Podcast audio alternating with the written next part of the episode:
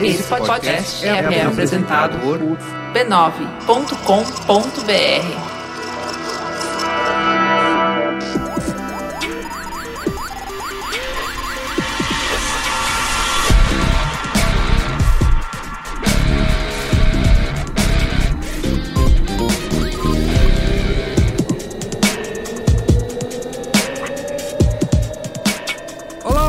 sou Carlos Merigo, esse é o Braincast número 211. Estou aqui hoje com Rafael Silva, Olá, ouvintes do Braincast. roubado direto do Tecnicalidade. É, claro, estamos aí. Sempre roubado, emprestado, o que tiver, estamos aí fazendo.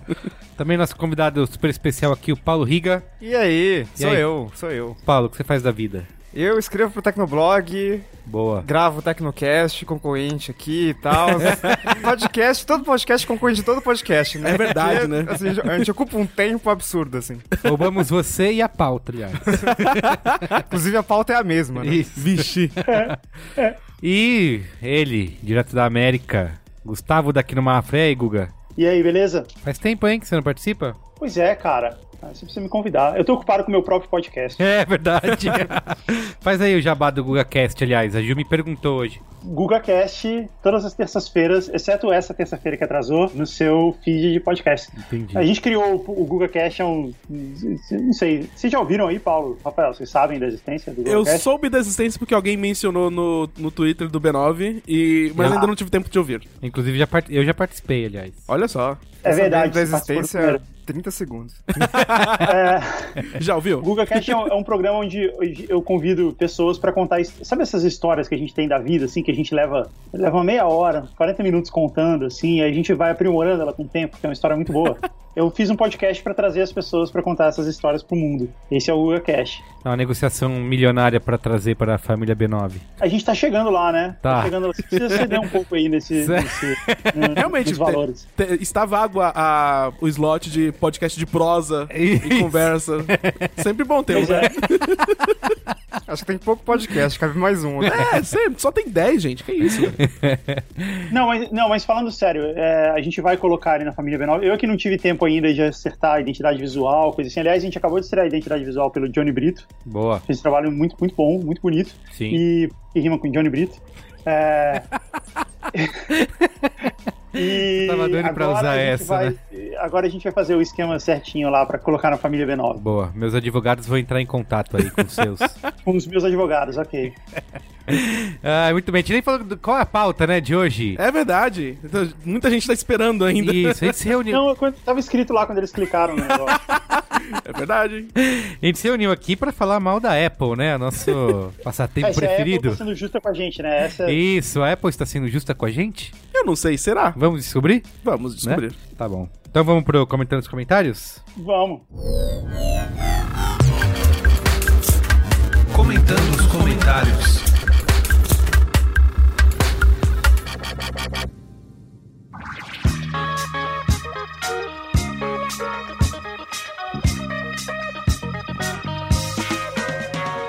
Então vamos lá. Comentando nos comentários. Fala aí, Guga. Você que, como paraninfo do comentando nos comentários, faça aí a sua. Então, hoje, hoje, por ser véspera de feriado, eu acabei acumulando mais ainda. A gente tá gravando numa terça-feira, né? Véspera de feriado. Eu acabei acumulando mais ainda várias funções que eu exerço na vida, além de editor de e-mails B9. Lógico. E eu tava preparando aqui uma peça onde eu quero mostrar o que cada podcast da família B9 seria se eles fossem um computador antigo. Eu, eu fiz algumas coisas. Por, por um momento achei que você ia falar que seria se fosse princesa da Disney. Não, esse- esse da Princesa Disney vai ser o último episódio. Vai ser o final. Vai ser pra acabar. A gente já quase fez algumas vezes, mas vai rolar um dia. Mas eu queria fazer isso. Eu fiz alguns aqui, mas eu vou contar com a presença dos especialistas pra gente definir isso. Tá né? Mas antes, antes de falar, a gente tem, tem sempre que falar, amigo. Sempre tem que falar Hum. que ouvir o, o Braincast e não comentar. Sei lá, é como se a Apple lançasse um computador e não tirasse uma entrada. Ai, muito Não bom. faz, não faz sentido. Sabe Não faz que sentido. Tem, tem que isso, acontecer. isso se transformou em algo, porque eu encontro, as pessoas me encontram na rua, falam, ah, você é o Merigo, sim. Daí eu falo, pô, legal, valeu, aí manda um comentário lá, e aí todo mundo responde. Porque eu vi o Braincast, não comentar, blá, blá, blá, blá, blá. Alguém sempre faz É, é uma... isso. É, é como se a Apple lançasse um novo computador e todas as entradas estivessem lá. É, não, não- não faz nenhum sentido, cara. É, é- é como um vazio na sua vida. Você, você precisa, você que tá ouvindo agora, você precisa pensar assim, beleza, vou terminar de ouvir, vou sentar no computador ou no telefone, sei lá, e escrever para braincast.brainstorm9.com.br e mandar o seu comentário. Boa. É Pode ser mais que- fácil, pode ser braincast.b9.com.br. Bre- Ah, porque eu tava, eu tava olhando o antigo aqui. É verdade. braincast.b9.com.br ou você pode comentar lá no post e você pode fazer amigos. Você pode fazer amigo com aquela galera que tá sempre lá zoando. Sim, com os trolls, com daquela- os... É, tem uma galera que tá sempre lá trolando e, um- e uma dessas pessoas pode ser o homem da sua vida, quem sabe? Sim, Existe essa- chance, né? Mas então, então pequena, vamos lá. mas... Eu, pe- eu pensei o seguinte: computadores antigos, ok? tá bom. Certo? O Poco Pixel, fiz na ordem que aparece lá pra mim do, do site. Poco Tá, Pixel. essa ordem é pelos últimos programas publicados, então Então. ela pode ok. mudar pra todo mundo. Ah, por isso. Tá bom, mas eu vou colocar na ordem que tá lá agora. Tá bom. Poco Pixel, ele é o CP500 dos podcasts. Por quê? Porque ele é, ele é simpático. E Sim, não fala mal de ninguém, ele, né? ele é nostálgico. Você olha pra ele, você lembra de uma época boa. Sim. dos anos 80, que é, numa época que o monitor era um negocinho verde pequenininho grudado no teclado. Tá. É um computador simpático. Você já ouviu alguém falar mal do CP500? Não, jamais. É, assim como do Poco Pixel também, já nunca teve. Não tem troll. É, só que você tem que ser um pouco mais escolado pra você entender ele, sabe? Sim. Pois é. Já o Naruhodo, não. O Naruhodo é pra qualquer um, qualquer pessoa. Você nunca viu podcast na vida, Isso. você consegue entrar lá e fazer ele funcionar. Verdade. E outra, ele traz, em muito pouco tempo, uma grande sabedoria pra sua vida. É para Você as massas, né? É, por isso que eu acho que o Naruhodo é o pense bem dos podcasts. Pense bem, caramba. Eu tinha Não um é? Pense bem com os livros, cara. Era muito Sim, legal. eu velho. também. Com Nossa. as cores, cara. né? era muito bom. Então, Não sou o dessa spoiler, época. Nossa! Sai daqui. Spoilers Talk Show seria o MSX dos podcasts. Tá. MSX. Puta, quanto tempo eu não, É, não ouço porque, essa porque sigla. ele, ele é divertido, ele é todo sobre entretenimento. Tá bom. É, Justo. ele não é feito pra você trabalhar, Tá. ele é feito pra você se divertir. Entendi. O Tecnicalidade, eu vou pedir pro Rafael aqui se definir. Eu, eu tinha pensado que Tecnicalidade ele é o Linux dos podcasts. Bom, Meu Deus. não sei se isso é um elogio ou uma ofensa, Porque mas depende, não, depende da distribuição. Não, porque, porque ele é firme, ele é confiável, ele tá lá, Não falha, né? Porque, É, ele não bom, falha, ele é, ele, é, ele é feito só por especialistas, ele não é, não é feito por, por mas, sei lá, mas a gente tem uma interfacezinha bonitinha, então pode ser o Ubuntu, que é o eficiente e é mais ou menos bonito. Ok. É como eu falei, Linux eu tava tentando falar de uma maneira mais. Até porque Linux não é um computador, mas eu tava É. tentando falar, falar de uma maneira mais abrangente. Mas ok, Ubuntu. Ok. Ubuntu. A gente não tá aqui pra discutir. Não agora. Agora, o Mamilos, ele só pode ser um computador. Um computador antigo. Hum, Que computador antigo pode ser um Mamilos? Hum, ideia. Jornalismo de Amiga. peito aberto. Amiga. Amiga, só pode ser uma amiga. Verdade. Certo? Uhum. Faz sentido. E o, o Mamilos é feito pelas nossas amigas. Pela Cris e a Ju. E ela- Não é? Isso aí. Perfeito. Todo sentido do mundo. Não faz sentido? Claro. Faz. Mas agora, quando a gente começou a gravar, faltavam três, e aí eu vou contar com vocês aqui pra gente definir o resto. Tá. Caixa de histórias. Hum. Eu tava aqui pensando. O primeiro que me veio à cabeça foi um TK3000. Putz. Mas eu não sei, porque, sei lá, porque TK3000, ele também é sobre histórias. Você que- Esse é o Guga publicitário porque você, fazendo não, porque você tem que pôr a retroplaning. lá. Não, não, aliás, eu pensei em TK3000, eu tô falando TK2000. TK2000, você tem que pôr a fita, esperar ela carregar a história, chegar até o ponto Ah, pra eles jogar. entendi. Tem um... Entendeu? Ele é um negócio linear. O caixa de histórias ele tem isso, ele é linear. Boa. Sacou? Tá bom. Faz Ok. sentido. Faz sentido. E bom, vai, foi, foi um bom retroplanejamento. Fala aí. Foi ótimo. Agora, o Zing e o código aberto, ele- eles ficaram de fora aqui. Eu vou precisar de vocês. Do Zing eu não sei, eu teria um pro código aberto. Fala aí, então. Código aberto eu acho que seria o iMac G3, porque ele é bem. Ele abre as perspectivas das pessoas sobre coisas. Olha. curiosas. E o G3 tinha aquela parte traseira transparente. Viu? Olha Ah, aí. Ó, Bom, A Apple não faz só coisa ruim, gente. mas eu, mas eu queria falar de algo, de uma coisa mais antiga. Eu queria que algum fosse o IBM Aptiva, porque foi meu primeiro computador. Então a gente vai dizer que o Zig foi o IBM Aptiv. Isso aí, Aí, pronto. pronto. Ele, Fechou. ele não podia ficar de fora e o Zing não pode ficar de fora dessa piadinha aqui. que maravilhoso. Quem sabe faz ao vivo, cara. Olha onde É, eu fui bom? me meter. foi, uma, foi ótimo. Parabéns. Agora sim, Merigo, pode ler e-mail aí, cara. A gente falou nos podcasts, falou para o cara escrever. O que, que faltou? Faltou fazer o jabá do Patreon. Isso, ó. Quem quiser ouvir todos esses podcasts aí que o Guga citou, além do Braincast que você já tá ouvindo, obviamente, eu espero. Você pode acessar b9.com.br barra podcasts. Estão todos lá, tá? Eles ficam na ordem que os últimos foram publicados, tá bom? Então não tem nenhum. Aqui é democracia, aqui é. Democracia de quem publica constantemente. Eu E- lá na Ru- Naru Rodô. E é isso. Ah, não, peraí, peraí, olha só. Ah. Faltou o próprio Braincast. Faltou o Braincast. Gente! Por quê, né? Pra quê? Faltou o próprio Braincast. Não, porque a gente sempre termina com o Braincast. O Braincast, ele só pode ser, cara, o MacBook Pro dos... Com touch bar ou sem Isso, touch bar? é. Inventando gimmick. sem touch bar e com o MagSafe. Nossa! é. Tá Justo. bom. Conec- Ó. Alguns conectores bons. Vamos agradecer os patronos aqui, né? Todo mundo que colabora com o patreon.com.br Braincast, né? E participa lá da Braincasteria Gourmet, falando algumas besteiras e descobrindo quais são os programas e as nossas capinhas antes de todo mundo. Queria falar também que o nosso amigo lá que tá na Braincasteria, o Rafael Cerqueira, né? Esse é o nome dele. Já tinha criado o aplicativo do Qual é a Boa, que a gente citou aqui alguns programas atrás. Ele fez também um bot pro Facebook pro Messenger, que você pode seguir lá esse bot e você recebe as nossas dicas. É tudo bonitinho, assim, bem separado por cada participante e qual é a boa, a dica que cada um deu, com link pra assistir trailer e tudo mais. E aí pra você acessar é o m.me barra QEAB app, tá bom?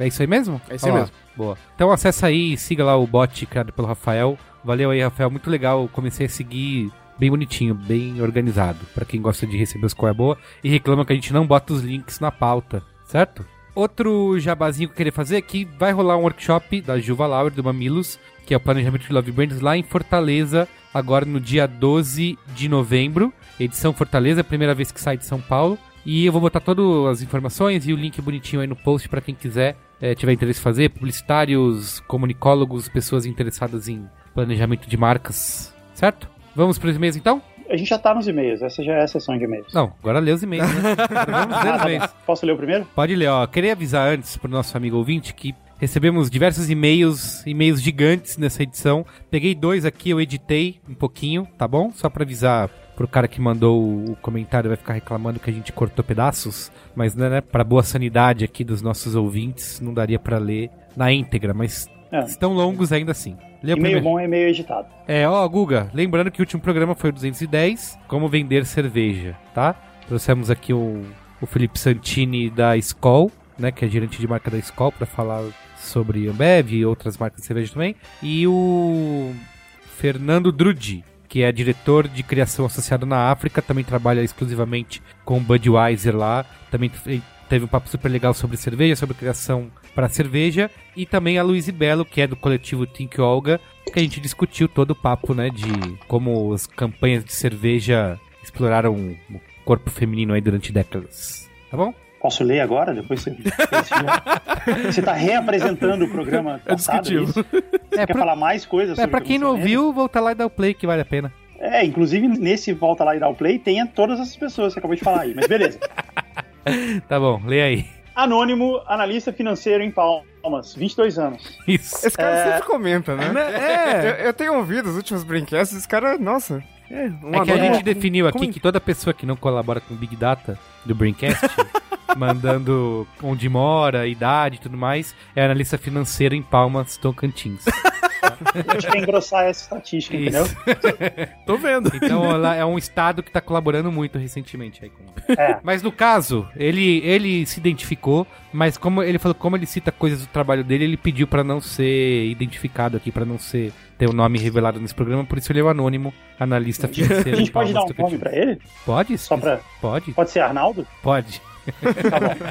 Arnaldo Anônimo. Vai, na, Ar- vai lá, Arnaldo. Fala, turma. Gostei do que foi abordado no programa, mas achei que faltou falar um pouco mais de venda propriamente dita. Sendo assim, vou dar meus dois centavos a partir. Não são dois centavos, tá? São uns 20 reais.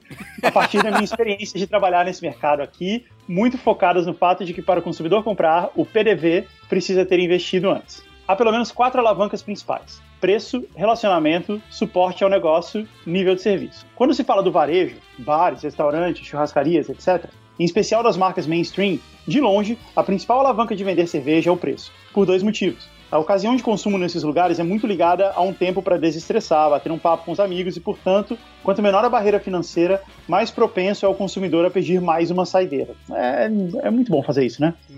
Concordo. A tributação sobre a venda de cerveja é medida pelo preço médio do mercado. Preço baixo no PDV significa mais recursos para investir no futuro. Nesse sentido, uma série de frentes é desenvolvida, desde uma melhor condição de preço para os clientes que topam vender mais barato, a programas de relacionamento que rendem benefícios diversos para esses mesmos clientes. Nesse mercado, apesar de já ser possível comprar cerveja por telefone e pela internet, muito do fluxo de vendas é garantido por vendedores externos que vão todos os dias visitar seus clientes o negócio fica suscetível à capacidade desses profissionais manterem um bom relacionamento com os seus clientes, que são os varejistas, pelo que eu entendi. Isso. É isso que possibilita o PDV comprar uma nova marca e ou embalagem lançada. Essa mesma pessoa é responsável por garantir a visibilidade da marca, do preço sugerido, etc. É notável a oscilação do volume de vendas quando um deles sai de férias ou é demitido. Como vocês mesmos falaram, o Brasil tem o costume de dividir a cerveja 600ml ou o litrão na mesa do bar. Sendo esses materiais retornáveis, as empresas se veem obrigadas a ceder em forma de comodato alguns materiais para que o cliente possa trabalhar, tais como vasilhames,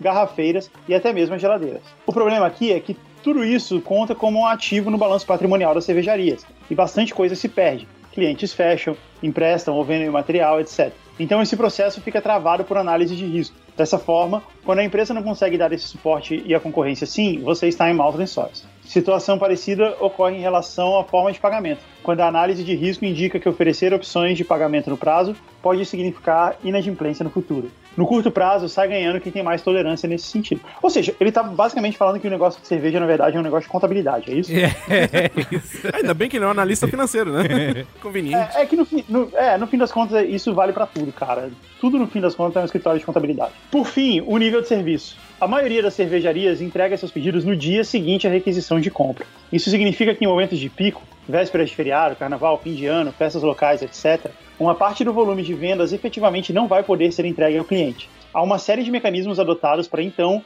linearizar esse volume com antecedência, mas fatalmente alguém acaba prejudicado. Esses clientes, perdendo a confiança em você, não pensarão duas vezes antes de favorecer seu concorrente nas próximas compras. Isso sem falar nas zicas e falhas de processo que volta e meia acontecem. Enfim, é óbvio que boa parte desses pontos foge da alçada de quem é responsável por anunciar e criar o conceito que vão se associar às marcas. Mas acredito que é importante ter em mente que essas duas camadas, performance da cervejaria e boa vontade do PDV, são pontos muito importantes a serem considerados, uma vez que, como o Chris falou, a possibilidade de consumidor trocar de marca é muito grande. Um grande abraço.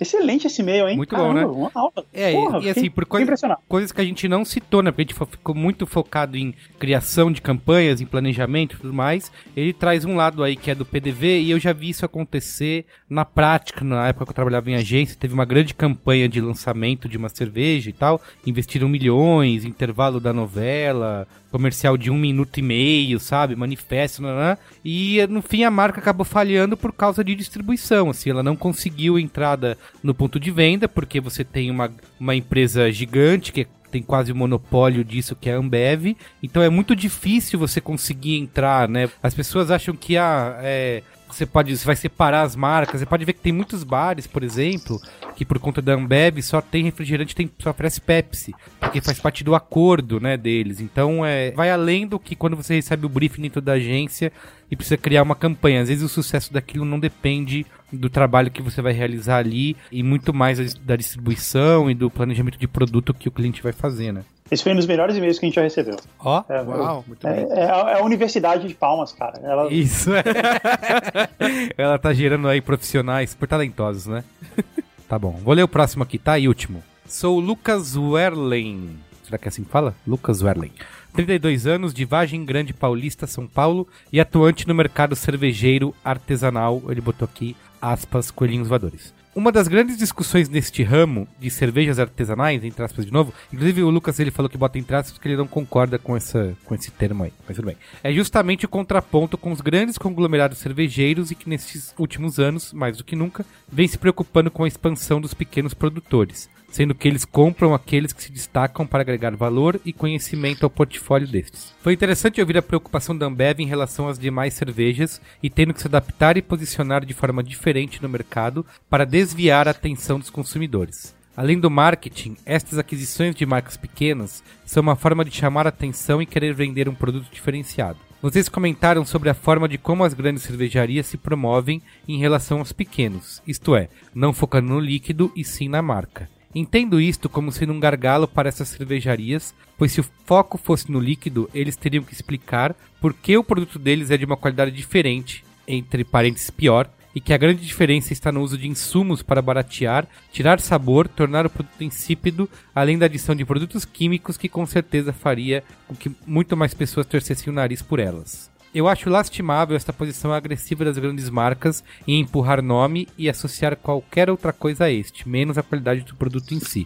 Pior ainda é o jogo sujo em relação aos pequenos produtores, onde muitas vezes os fatos são distorcidos para difamar a qualidade e a gigante diferença que há entre os produtos. A Bud é mestre nisso. Porém, outro fato lamentável é que os produtores menores, muitas vezes por falta de capacidade monetária de investimento, deixam de focar melhor em seu marketing, onde a qualidade já é tão explorada e poderia ser ainda mais bem aproveitada. Falta alguém com força para tomar a frente, conseguir demonstrar mais o que são as cervejas artesanais e outras tantas cervejarias investirem localmente em demonstrar o que é seu produto. Não sei se felizmente ou infelizmente, de certa forma essa força vem também dos grandes conglomerados, como o exemplo das propagandas da cerveja Colorado que estão sendo promovidos após a compra pela Ambev.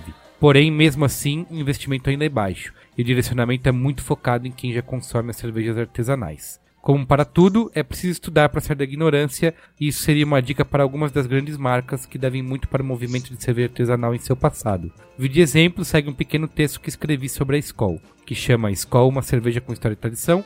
Ele mandou o link aí do beercast.com.br, procura lá esse texto. Mas você não vai dar o URL inteiro? Putz, é grande, né? beercast.com.br, procura lá, Skol deve aparecer, né? É isso. É, provavelmente. Um bom programa, vale uma segunda versão com os artesanais, falando da dificuldade que é vender cerveja no Brasil, e não vou me desculpar pelo e-mail longo. Desculpa e abraços. Muito bom. Uma coisa que ele cita aqui, né, da, da, qualidade do líquido dessas cervejas, cervejarias grandes, é que, cara, é, isso é, é, a lógica do mercado, né? Você nunca vai ter um produto de mega qualidade, gourmet e, e e com tudo que a cerveja artesanal pode trazer numa cerveja do dia a dia que custa um real e cinquenta centavos, sabe? É, tem, a gente fala muito aqui no Braincast, já tira o sarro do, das cervejas que tem milho na composição, mas na verdade a maioria do, das pessoas não tá nem aí se tem. Elas querem tomar cerveja, tem o mesmo sabor, querem pagar barato, né? É uma coisa que o nosso amigo anônimo no e-mail anterior citou. No, fim das contas é pagar barato para tomar mais. Então não tem como competir nunca que uma artesanal, essas marcas que são super pequenas vão conseguir competir em, em, volume com essas grandes. É. Por mais que a gente diga que ah, uma artesanal é muito melhor, tem sabores, eh, experiências, né, né, e as cervejas do dia a dia são. Isso me lembra do Brincast sobre café. Ah, o café do sim. supermercado que a gente Isso. toma. Nossa, que café horrível, é amargo e tal. Agora que a gente já conhece o café bom Isso. de verdade. Exato. Mas se fosse aquele, se aquele café gourmet, entre aspas, fosse vendido em alta escala, tá não teria toda essa qualidade, né? Isso, tá, exatamente. Se o cara vai ter que entregar aquilo para milhões de pessoas diariamente, a qualidade vai cair de uma forma ou de outra, né? Então, essa é a lógica da vida, né? Como Verdade. diria. qualquer produto. Isso. É a lógica da vida. ah, Inclusive eu... para MacBooks. ah, bom, já colando com a pauta aí, acho que a lógica da vida pode ser o último braincast da história, né, Guga? o que você acha? Onde... A gente abre falando das princesas Disney, Isso, fala da acabou. E aí a gente fala assim, filmes pra cair de avião. Né? Senhora. E, e, é. e, aí pronto, acaba. E a gente, seria legal. Tá bom, vamos, vamos planejar isso aí. Vamos pra pauta então? Vamos lá.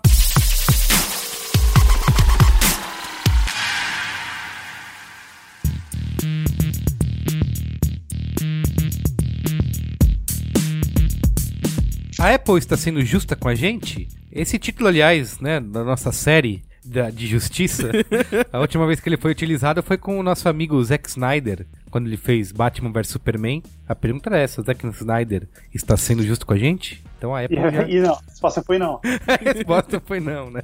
Sempre quando o título é uma pergunta, a resposta é não. então, e assim, eu queria abrir esse programa dizendo que a gente já, já fizemos outros braincasts falando de Apple, e a nossa reclamação era sempre essa de, ah, a Apple não inova mais, né? Porque sempre trouxe, todo mundo esperava os eventos e vinham coisas maravilhosas e fantásticas que iam mudar o mundo e todo mundo assiste um evento esperando isso, né? Que é de novo todo ano o lançamento de um iPhone como foi há 10 anos atrás. Só que agora a gente passou por uma outra fase da Apple que não tá é inovando não... demais? Não, que não, que não é inovar, agora é fazer cagada, entendeu? Eles estão fazendo cagada em série. E eles argumentam isso como coragem. Tivemos coragem de tirar as portas que você. e as teclas que você adorava e as melhores funções, né? Como, por exemplo, sei lá, a maçã acender. Como assim? A maçã não vai mais acender, velho? Pois é. É por isso que eu comprava o Mac. você gastava lá seus 15 isso, reais pra comprar o barulhinho um... quando você liga o Mac, né? Ele faz aquele olá em forma né, de notas musicais. Essa melodia. Essa melodia. Eu vi que você colocou isso na pauta que eles tiraram mesmo, não tem como colocar. Sim, sim, tiraram porque nos novos Macs, assim que você abre a tampa dele, ele já tá já loga, já buta o sistema todo e no, o som é meio que desnecessário entre E quando você reinicia o computador, alguma coisa assim? Né? É rápido. Ah, SSD. é instantâneo. Pô, o meu também é SSD pisca. e, pô, tem, a, tem um barulhinho. Eu é, gosto dele. Olha aí. Eu também gosto dele. Não é tão rápido quanto os novos, olha só. Mas é, ah. é coragem, né? É muita coragem. Tivemos coragem. Com certeza. A outra mudança bizarra, tudo bem, eu entendi, porque, assim, vamos por partes, né? Primeiro tivemos o evento, quando que aconteceu aí o último evento? Foi na quarta-feira passada. passada. Quinta-feira passada. Dia, então faz dia 27. Um, uma semana, dia 27 de outubro, certo? O que aconteceu nesse evento, vocês aí, especialistas? Guga, você quer citar alguma coisa? Não, vocês são os especialistas. Bom, a, a, Apple tem uma estrutura. A Apple tem uma estrutura de evento que é assim, ela pega. A primeira meia hora ali é pra enrolar e falar sobre coisas inúteis que ninguém quer saber. É, fazer tipo, update sobre as lojas. É, antes tinha coisa de resultado financeiro, é, isso, coisa chata e tal. Resultado de vendas e é, tal. É, então. Agora o Tim Cook ultimamente não tá fazendo isso, aí eles colocaram o Apple TV lá. Então, tem, agora tem Minecraft pra Apple TV, olha que legal.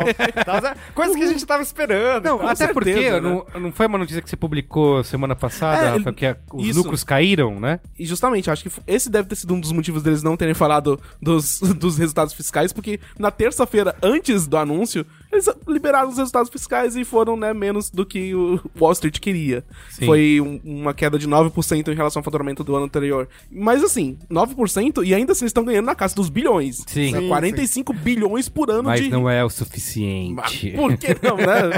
Coloca mais 100 bilhões, né? tá faltando aí. Tá, que mais? que mais que a Apple anunciou? Aí depois eles falaram dos MacBooks. Isso. Uhum. Que agora tem uma Touch Bar, dois deles, né? dois modelos novos de MacBook Pro. Tem uma touch bar em cima para você usar como você desejar, colocar ali o shrug, colocar uma tecla ESC no lugar, porque, porque ele ocupa isso. ele ocupa agora a parte da barra de funções das Sim. function keys. Para quem usa PC, os F1, né? Isso, ah, incluindo o botão do ESC. É uma e... segunda tela Basicamente. É, eles substituíram a, essa F1 F12 por uma segunda tela OLED muito legalzinho e tal, né, por sinal. Sim. Pra, tem... Vai ter umas utilidades legais. É, tem sim, Ai, tem, vai. cara, não sei, me vai parece ter. muito mais um truquezinho, sabe, de... Eu fiquei imaginando você gimmick. usando... É, gimmick, porque assim, imagina você lá, você tá usando o Photoshop, que é um dos exemplos que eles, que eles deram lá. Aí você tem que levar a sua mão até ali, à frente, para... Mas, teoricamente, você já tá digitando prática. ali perto do teclado, você só eleva um pouquinho. Ai, cara, não sei. Tá. O exemplo usado acho... no cara do DJ, não era? O cara do garagement fazendo música naquela barrinha minúscula. Não, é perfeito pro David Guetta. É um público bem específico. Ai, Você fala, fala aí. Eu acho que é, na história da barra teve uma decisão que normalmente a Apple erra pra caramba e que dessa vez ela acertou. Que Você foi tem certeza que eles não, eles não forçaram a barra? Hum. Ai, Sorry, ai. desculpa. Quando teve o Marão no vinho, né? Ele vem em espírito. Baixou aqui. Eu estava guardando essa, né? Pra, tava segurando. Tá bom, pode continuar. Peraí, deixa eu. Deixa... Retomar a linha de pensamento aqui. Compõe-se. Eu acho a ideia genial de você ter botões que podem mudar de acordo com o programa que você está usando. Tá. É legal. Pra quem edita música, coisa que vocês falaram aí, vocês falaram zoando David Guetta, mas é, eu já cansei de, de gravar música com a minha banda e tal, e usar Pro Tools, essas coisas, e realmente faria diferença você ter as teclas, mesmo podcast, quando a gente for editar, Sim. faz muita diferença você ter algumas teclas ali sim, e a ideia é legal. E eu acho que a Apple não errou, vamos começar falando então que eles não erraram, de liberar a barra para que os outros desenvolvedores possam usar também. Isso é seria excelente. a cara da Apple não deixar mexer. Só, só os programas da Apple Sim, teriam, iam- fariam uso dessa barra. é. fariam uso e ser tudo limitado. Então o fato de você ter teclas específicas para Photoshop, coisa assim, isso eu acho que realmente vai fazer diferença, sim. E a gente fala, ah, o Steve Jobs é, estaria muito triste, né, com isso, mas as- assim, é uma, é uma filosofia que na própria apres- apresentação do primeiro iPhone, o Steve Jobs falou, os smartphones, eles tinham, quando você lança smartphones com botões físicos, você depois não pode atualizar os botões, então sempre que você tem alguma parte customizável, e por isso que ele decidiu fazer o iPhone com uma tela enorme, você tem uma área ali que pode ser utilizada por outras coisas, e, e pode mudar constantemente, então isso, a Touch Bar com certeza é útil em alguns aspectos, só que ela tá tirando, né, ela é um, um pouco restritiva em É, outros. assim, só, só usando pra Ah. saber, eu poderia até, isso que o Hugo falou, sei lá, testar de editar um podcast com isso pra ver como que seria o uso. Mas a usabilidade do, do negócio me parece ruim, porque a barra é lá em cima, sabe? Se ela fosse, não sei, eu acho que Eu achei ela pequena. é pequena, eu não sei, é meio desa- desajeitada é a palavra que eu queria achar, assim. Eu acho que Você ela queria, fica... uma, você queria uma, uma tela completa no teclado, é isso? Não, não, é que eles usaram a, a- como base a largura dos botões de função, né? Eles podiam, sei lá, ter usado um pouquinho Botão- maior, né? De verdade, sabe? Sim, É, e não, e tem outra coisa. A concorrência tem a tela inteira touch, né? isso. É verdade. Que- que o grande o lance painel que- lá e mexer lá. E, e eu usei aqui, eu, eu comprei há um tempo atrás o Surface. É, O antes de você entrar na sua experiência, eu queria lembrar que o, o que pegou mais ainda pra Apple é porque na mesma semana rolou o evento da Microsoft, né? Que eles apresentaram. Como que é o nome? Surface Studio. Studio, é. Que é basicamente o que você falou, uma tela gigantesca. E assim, eles pegam um mercado onde a Apple sempre foi referência, né? Que é o mercado de criativos, pessoas que trabalham com artes, design e tudo mais. Você entra numa agência de publicidade, você só vê Mac. Sempre foi só isso e acabou. E agora você vê a Microsoft cutucando essa, esse lado, esse mercado da Apple. E, inclusive, assim, não só a tela que é toda touch, mas achei muito legal aquele Surface Dial lá. Pra, assim, a gente tá falando de usos específicos aqui. Eu acho que isso é muito mais legal e útil. E acho que pode ser, né, no dia a dia, pode servir mais do que essa barrinha minúscula. Acho que dos dois lados, né? Tanto a Microsoft indo mais para um caminho da Apple, tentando pegar esse mercado mais profissional, Sim. e a Apple tentando ir para o mercado mais consumidor, né? Porque se você for ver o, o vídeo do, do comercial do novo MacBook Pro, tem lá emojis. Isso, é, é pra quem vai usar. Eu vi um texto do cara falando: a Apple tá criando pra quem usa o Mac na Starbucks, sabe? é isso. Exatamente.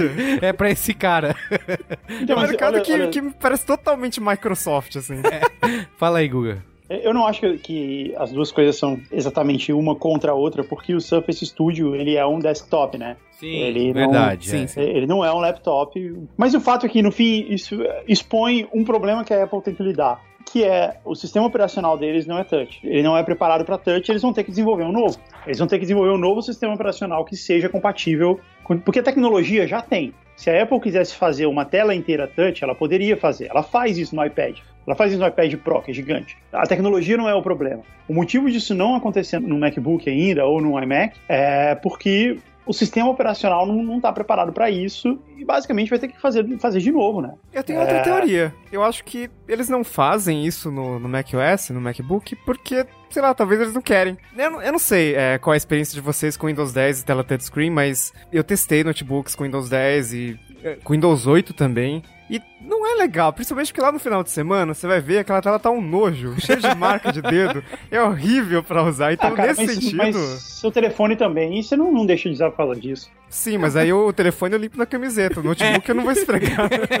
Então, O telefone tem uma superfície menor, né? Precisa de uma toalha, né? pra, pra poder. eu usei o Surface Pro aqui é, durante uma semana, que ele, ele na verdade é um tablet que tem uma capa que é um teclado, né? E eu usei ele no lugar do meu notebook. Eu, eu deixei o MacBook em casa e fiquei usando só o Surface Pro. E, cara, na verdade você acaba usando muito pouco a tela touch. Mas tem alguns momentos, tem alguns poucos momentos que ela faz diferença. Que é nesse aí, quando você está usando Photoshop. Quando você está usando um programa que tem uma barra de ferramenta enorme, tipo Photoshop ou GarageBand, por exemplo, aí ele faz sentido, sabe? Aí faz sentido você ir lá e meter o dedo na tela. Na maioria das vezes é mais prático você usar o mouse e o teclado e tal, melhor. Mas você ter a opção de poder tocar na tela quando for necessário, eu acho que é um caminho sem volta, na verdade. Assim, eu acho que isso é uma coisa que a Apple cedo ou tarde vai ter que lidar e fazer acontecer. E talvez essa tenha sido a maneira dela criar o, o- a barrinha lá. Tenha sido a maneira dela tipo, deixar isso um pouquinho pra depois, sabe? Não, então a gente cria uma outra tela, põe os botões ali e não precisa mexer no macOS. Cara, mas assim, tem algumas coisas que viraram piada aí na internet na última semana,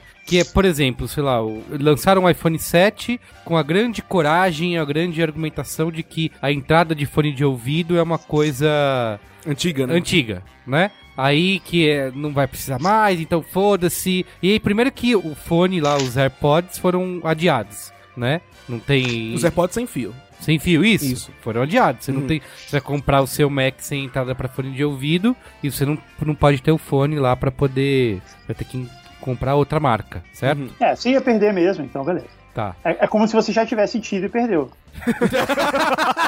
na verdade, na verdade, é como se você tivesse ganhado 200 dólares. Você pode comprar aquele brinco lá feito numa impressora 3D que seu, seu AirPod cai ali no brinco, entendeu? Nossa, cara.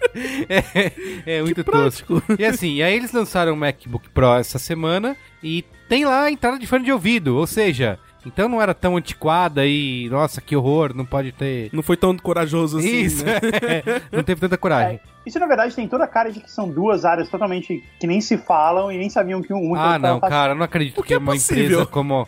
Eu imagino isso de qualquer empresa, sei lá, de um- uma empresa pública, de um, de um banco, sabe? Mas da Apple, que é a marca mais valiosa do mundo, continua sendo a marca mais valiosa do mundo. E eu imaginava que os caras, antes de lançar um produto, galera, vamos fazer uma reunião aqui, um cafezinho? né? Não, mas Essa lá a Apple tem toda a sua política de, de segredo, de ser Ah, tudo, sim. tipo, escondido. Ninguém pode ver um projeto do outro. Ah, não é tem. possível, cara. Eu Não acho é que justamente por essas, esse, essa secrecy da Sei. Apple, eu acho que por isso devem ter feito esse, Eles não chamaram a galera lá numa sexta-feira à noite com uma cervejinha em amendoim japonês pra dizer, ó, pessoal, vamos tirar a porta de fone de ouvido do iPhone 7. E aí? E aí o pessoal do MacBook pensou, hum, a gente vai manter, tá, querido? É, é, foi isso? Não, mas eles mandaram. Eu acho Eles que o pessoal do mandaram. MacBook faltou essa reunião justamente. Eles mandaram um questionário pros usuários de Mac, sei lá, um, dois meses antes. É. E uma das perguntas era: você usa a entrada de fone de ouvido do seu MacBook? E aí, provavelmente, a resposta foi que sim. Sim, lógico. E aí o eles tempo se- inteiro, né? Droga. É. Vai ter que ter uma porta a mais aqui.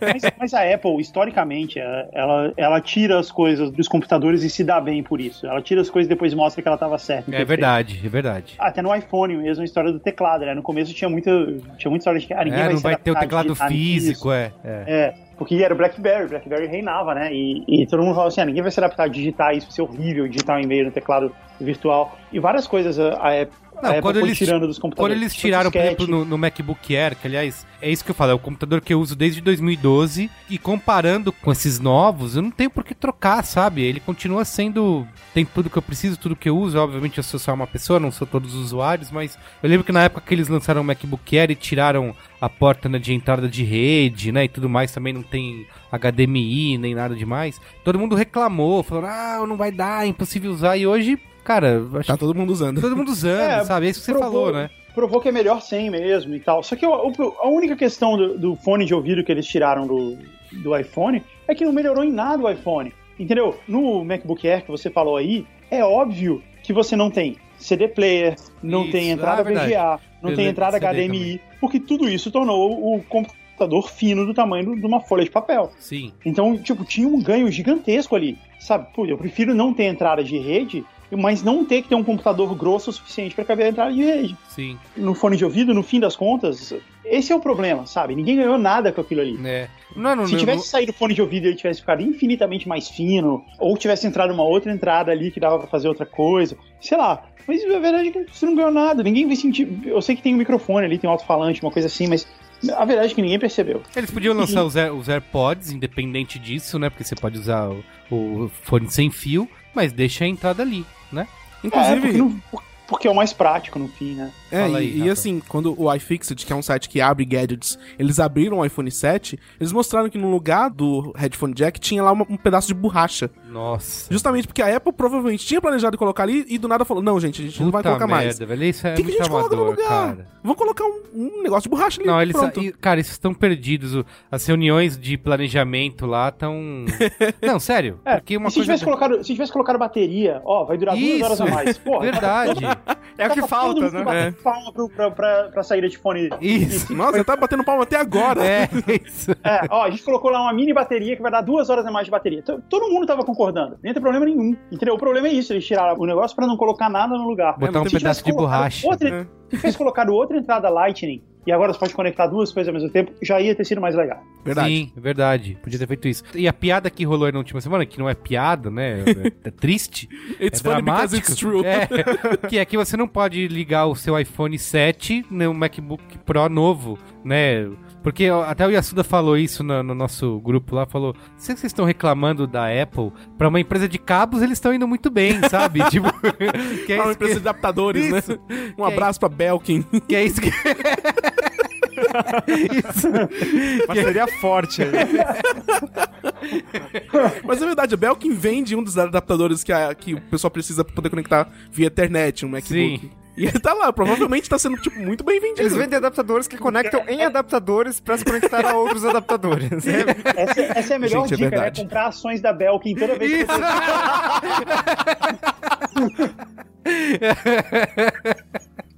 Ai, muito bom.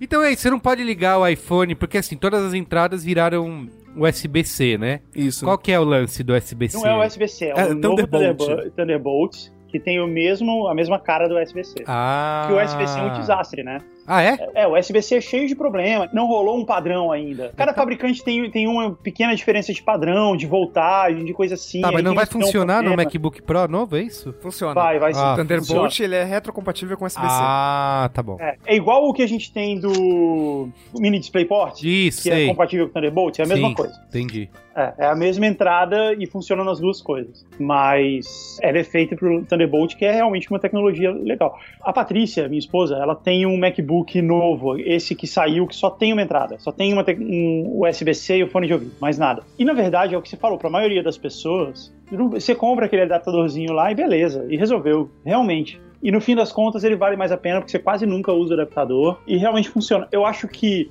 se adaptar à existência só da- das portas USB-C, com o tempo a gente vai se adaptar, igual os novos a gente se adaptou que só tem USB, que não tem mais Ethernet, não tem VGA e tudo mais. Sim. E no fim a gente se adapta. É, Eu acho que esse é o menor dos problemas. Agora, o lance do MagSafe é triste, né, cara? Porque é realmente muito bom. Não, pra quem É. tem filhos, cara, é essencial. Você não pode ter um computador sem. Você não pode ter filhos e um computador que não seja desse, desse- dessa maneira.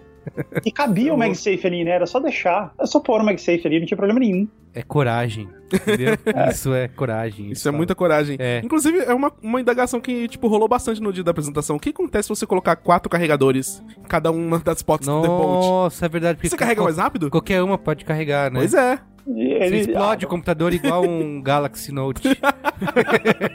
Deve ter, deve ter alguma maneira dele bloquear, né? Ou É, carregar mais rápido, gente. Imagina que legal. É. Isso ia ser maneiro mesmo. Vai que né, a, a Apple trabalhando nessa tecnologia não contou pra ninguém e a pessoa- as pessoas vão descobrir daqui a duas a três semanas quando Isso. receber um MacBook novo. Mas, na real, é, dá pra carregar de duas fontes diferentes, porque, por exemplo, tem monitores novos, assim, 4K, 5K, Ah, verdade. que eles recarregam o o MacBook. Thunderbolt tem dessas, né? É, é legal porque serve pra tudo, sabe? Tipo, qualquer coisa. Sim. Faz pizza. USB tá ali. Tem uma outra coisa que também, cara, isso a Apple sempre foi. A gente, meu, eu trabalhei um tempo em planejamento em agência e sempre vinha, sei lá, quando vinha planejamento de marcas de tecnologia e tal, tem muitas marcas que são completamente esquizofrênicas ao dar nomes para os seus produtos, sei lá, televisão. Ah, aquela, te- aquela TV, o modelo dela é HBN 14415 nananã, PX. Por que, que não pode ser, sei lá, Sony Bravia? 1, Sony Bravia 2, ou sei lá, ou outros nomes que sejam mais. A Apple sempre foi referência nisso, né? De ah, é, MacBook, iMac, iPhone. Depois eles começaram com SE e tudo, mas. É, é, e botar S, mas ainda era uma coisa muito simples. E isso sempre foi usado como referência para essas outras marcas, né? Você facilitar para o cara que é seu consumidor entender é o, é o nome do seu produto, para ele poder pedir na loja, para ele poder. Enfim, ele, ele não precisa ter uma sigla para comprar o produto dele. A Apple sempre foi referência nisso. Agora eles lançaram o MacBook, os novos MacBook Pro, e eles têm dois MacBook Pro de 13 polegadas. É um com touch bar, né, e outro sem. Vai ver esse é o modelo, o nome do modelo. MacBook Pro com 13 polegadas de com touch bar. Olha aí. É isso mesmo. Entra no site da Apple, tá lá. Cara, mas por que não podia ser, sei lá, MacBook Air, sabe? Que você sabe que é um- uma coisa com. um produto com menos funções, mas que é menor, mas enfim. Sei lá, é que não mantiveram, sabe? Um MacBook Air, um- é, que já é uma.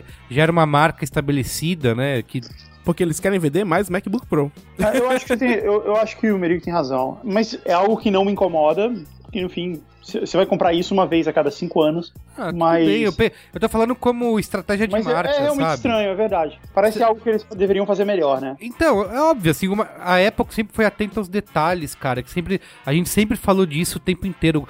Os caras pensam em detalhes, é, é- a experiência Apple, isso é uma coisa que os caras estão deixando pra trás. Eu tô falando de televisão porque é um mercado que isso rola muito. Você pode pegar, sei lá, N marcas aí que todas usam siglas esquisitas pra vender TV, você não sabe a diferença de uma pra outra. Aí você, aí chega a Sony, eles lançam, tinha a Sony Triniton, né? Lembra disso? Nossa, não faço ideia. É, é que não é do seu lembro, tempo. eu lembro da Bravia. Aquela que vinha com um videocassete embutido? Você não teve essa? Essa eu já ouvi falar, mas Então, não, nunca tive. Era essa linha Eu vi aí. uma foto disso. Isso, então, eu tinha essa. Aí, Sony Bravia. Então, as pessoas sabem, assim, vira uma marca, sabe? Você chega na loja, você fala pro seu amigo, puta, Sony Bravia, uma, uma baita TV, não sei o quê.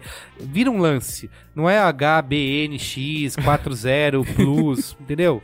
Ah, mas é uma transição, né? Porque a Apple já teve vários casos de, ah, tem o iPad Mini 2 e tem o iPad Mini 4. O 3 não tem mais, porque Isso é. É. E eu acho verdade. que o, o iPad Mini 3 da vez é o MacBook Air, porque acho que ele vai acabar. Ele vai, vai ter só o MacBook normal, que é o fininho e tal, super fino, só tem uma conexão, e vai ter o MacBook Pro. Não, E é, aí, isso é o que sei todo lá, mundo eles fala, lançaram esse sem touch bar porque, sei lá, tava absolutamente O- caro. Eu nunca, assim, como eu Verdade. falei, eu tenho esse computador já, sei lá, 4 anos, né? Esse o MacBook atual, ele já é do tamanho do, do MacBook Air? É. Então o 12 MacBook Air, polegadas. então é, é dispensável, Não, assim. Você Você não tá precisa... falando em termos de peso ou Isso, de, de tamanho. espessura, né? Porque pra mim É, esse é o ele- lance, cara. Eu tinha um MacBook Pro de acho que 15 polegadas. Cara, é um peso. E parece um forninho, né? Você Nossa. começa a usar. Flash naquilo, vamos tostar alguma coisa, né? Isso, exatamente. E é pesado. Eu lembro de carregar isso em evento, em viagem, meu ombro doendo. Eu falei, caramba, cara, que peso e tal. Mas pra mim era aquilo, porque eu tinha um monitor grande de 15 polegadas, tinha um computador em que. Você levava também o monitor? Não, o Aí, monitor, a tá tela. pesado. Né, Ah, a tá, tela, tá. né? Um de 15 polegadas, né? O, o display de 15 polegadas. Jogava tudo, porque era um, era um MacBook Pro, né? Parrudo. Parrudo. Então, tipo, ele era praticamente substituiu o gaming PC que eu tinha, né? Jogava até tudo nele. Só que era muito pesado e tal. E aí, só que pra mim a vida era essa. Aí até um dia que eu resolvi comprar esse MacBook Air aqui que tá agora na minha frente. E eu falei, caramba, como que eu vivi sem isso, né? Por que, que eu sofri tanto tempo com esse treco? Então, assim, eu não vejo, pra mim, eu não consigo ter outro computador que não seja desse tamanho e com esse peso na vida, assim, Se sabe? eu não me engano, o seu MacBook Air tem 1,3 quilos. O Tá. MacBook novo, ele tem menos de 1 quilo. Ah, Olha aí, já é um motivo Não, pra trocar. o, não, Tá peraí, o mais, o mais pesado tem 2 quilos, não tem? O, O mais, mais pesado. completão, Mais de pesado. 13. O de 13 Pro. Mas o MacBook de 12 polegadas, o novo, que só tem uma conexão, ele pesa menos de 1 quilo. ele Então- é bem Ah, é, eu- então, eu falei, eu tenho um aqui em casa, da Patrícia, e ele é muito leve, cara. Sim. Ele, ele Então é uma folha de papel. que é justifica a morte do MacBook Air. Pô, Ele, ele faz o MacBook Air parecer, sei lá, um pense bem. É, Ai, caramba. ele é muito fininho e ele, ele parece mais bem acabado, assim. Ele parece mais, Sim. Mais firme. Ele tem a tela inteira de vidro, é, é bem legal. E assim, uma coisa que tem se discutido é que, apesar de, além de tudo isso, né, desses erros aí, o ouvinte que não concorda, né, com os erros pode mandar comentários raivosos, é, além de tudo isso, a gente ainda continua pagando o preço Apple, né? Ah, vou pagar mais para ter um computador da Apple por N motivos e tal. E nessa conversa que a gente estava tendo, chegou-se à conclusão de que o futuro é o seguinte, tá valendo cada vez menos você pagar isso por um MacBook, né, por, um, por uma máquina da Apple. O PC já, já oferece tantas inovações, tamanhos, né, e possibilidades por preços bem mais baratos, certo? Sim, o Surface Book que a, a Microsoft anunciou também na mesma semana da Apple é uma coisa que já é bacana. Sim. E custa até menos que o. Ou o mesmo preço do MacBook. Não, eles são, são equivalentes. O problema dos. É porque assim, os bons notebooks com Windows custam tão caros quanto os MacBooks. Esses Ah. MacBooks novos ficaram realmente muito mais caros do que a gente esperava. Tipo, 1.800 dólares sem condição, né? Não vai rolar. Mas um Surface Book i7, ele tá 2 mil dólares. É, é muito caro. Ah, assim. Um notebook entendi. com Dell XPS. Esses notebooks realmente bons. Agora, se Sim. você comparar hardware por hardware, aí dá, pra economizar bastante com Windows. Sim. E vai se É, e, além, e além de tudo, no fim das contas, na época do Windows XP, que era. Vamos vamos combinar que era um Windows muito bom. É, Era uma época muito boa. Nossa, o Windows XP era bom. Era Saudades. maravilhoso o XP. Windows XP, cara. E tinha, tinha aquela O graminha Rafael tá sendo irônico aqui, né? Saudades de XP de suas 500 vulnerabilidades por Ah, semana. não fala assim do XP. Você usou o Windows Millennium? Não, fui de 98 direto pro XP. Então, Cruz credo. você escapou dessa. O que fazia as agências, igual você falou aí, as empresas, todas elas terem é, Mac, coisa assim, era a estabilidade do sistema. Ele era um sistema muito estável, muito compatível, ele funcionava, tinha aquela história do Just Works, né? É. Você, você Verdade. Pluga as coisas, ele sai Não, funcionando. você, você abre o Mac, é uma experiência É, transcendental. Você abriu, tá era funcionando. essa Faz o barulhinho Mac. lá que não tem mais, né? Não Ele- faz mais Não barulho. faz, ele falou lá. E, e é isso. Digite aqui o seu nome. Oi, Você está Carlos. usando, Você pronto. está usando. Então, se você voltar 8, 10 anos atrás no tempo e comparar o, o Windows que existia na época com o MacBook que existia na época, o, primeiro que em hardware não tinha nenhuma inovação, não tinha nada demais, era, era igual, era relativamente igual em termos de hardware. Era, era mais bonito e tal, e tinha as mesmas features e coisa assim. Em termos do que o que é possível fazer com ele, também era mais ou menos a mesma coisa. A, a diferença era que para você, o que um MacBook com 2 GB de memória fazia, um Windows com 8 GB não fazia. Ou então fazia e ficava travando, ou então não era compatível com a rede, você chegava e ele não conseguia encontrar a impressora. E todo mundo, isso era uma dificuldade enorme na casa das pessoas. Tanto é que todo mundo aqui já deve ter dado su- suporte técnico pra mãe, pro Ou- pai, pra, pra tia, Sim, pra chegar claro. lá. E, e assim, e não é porque, ah, você é muito esperto e, e a sua tia é muito burra. É porque era, era difícil mesmo, cara. Você tinha que parar, pegar aquilo, baixar drive, Baixa funcionando. Drive. é, ficar funcionando na É internet, verdade. manual, e aí você fazia tudo certo e não funcionava ainda assim. Só que. Você baixava o a driver concorrência- errado, dava Isso. tela azul. É, era um, era um maior problema. Só que a concorrência se aproximou muito da, da Apple nessa história ao longo desses últimos 10 anos. Então, hoje, quando você pega coisa Windows, ou da Dell, ou da HP, ou então roteador Cisco, coisa assim, as coisas realmente você liga e funciona, sai funcionando. Não tem mais tanto problema que existia anteriormente. Ah, É. Eu não tenho. É que sim, eu não tenho tanta experiência nessas outras marcas E- e essas- citou, mas E essas o meu máquinas- exemplo de, de, de experiência época que eu falei, o máximo pra mim foi o Air- Airport. Um Airport Extreme, que assim, eu tinha vários roteadores, cara, um trampo pra conseguir fazer funcionar, mil configurações e tal. Cara, o dia que eu comprei o Airport, liguei na tomada, ele simplesmente reconheceu e tava funcionando, eu falei, puta merda. É por isso que eu paguei um lindo. pouco mais, sabe? Uhum. Eu É, sei você que não precisa nem se preocupar em. Você não precisa nem se preocupar em ter o espaço na estante pra ele, que ele fica pendurado na tomada, né? É, não, então, ótimo. eu tenho, eu tenho um, um Airport Express que eu comprei Isso. há 10 anos atrás Expo- e ele tá em uso ainda. O Express fica pendurado na tomada, mas o Extreme é uma torrezinha. Você precisa de um É, espaço pra ele na mas- estante. Mas o cara da loja da Apple me falou que não faz diferença em termos de potência, velocidade, é igualzinho. Ah, é? A diferença são as conexões que eles têm e tudo mais. Entendi. Mas enfim, o fato é que se você compra esses computadores da Dell, da, da HP, ou de hoje em dia, eles fazem a mesma coisa. E esse Windows novo, o Windows 10, ele é realmente muito bom, cara. Ele, ele chegou muito perto também da experiência de você, de ser intuitivo, de você achar as coisas fáceis, e Sim. de ele ter uma. E, e de ele ser é, suave, sabe? Eu gostei entra- muito, depois do Vista, qual foi? O 7, né? O Windows. Então, eu gostei muito do, de ter usado. Foi o último Windows que eu usei. Eu lembro que eu tava na, na empresa, eu era um dos poucos que usava PC. Eu pulei o Windows Vista na época, continuei no XP um tempão. Fez bem. Isso. e aí, quando saiu o Windows 7, eu fui naquela, né? Será que eu uso? E aí, é isso que o Hugo falou, assim, já era uma, sei lá quantos anos atrás, sabe? Cinco anos atrás, né? Seis anos atrás. né? Aí. 2000 e... Pois é. Deve ser É, 2010. agora, o que, o que o pessoal tem falado é que no. Primeiro que é é o mesmo problema do Android. O Windows 10, na máquina da Dell, na máquina da HP, na máquina da Samsung, ele não fica 100%. E- Ele dá uns problemas, tem coisa que o fabricante instalou ali, que É, o, aí o fica famoso bloatware. É, pois é, que dá uma lentidão nele e tudo mais. E teve um outro problema aí nos últimos, nas últimas semanas, que é o lance das atualizações, né? Que ele começa a atualizar sozinho na hora e você não tem controle. Então não interessa, tá no meio de uma apresentação, tá no meio do trabalho. Ah, é igual o começa- Xbox tá assim. Você liga, ele, assim, você tem que atualizar, ou você não faz mais nada. A opção é assim, atualize ou desligue. É, é, não, isso, isso é terrível do Xbox. Mas o do PC do Windows 10 é pior ainda, porque assim, ele simplesmente começa a atualizar, não importa o que você tá fazendo. Mas eu acho que isso é uma coisa que eles consertam, uma atualização, eles consertam isso. né? Sim, com mais uma atualização. Só mais Atualização uma forçada, diferente, e aí depois não tem mais.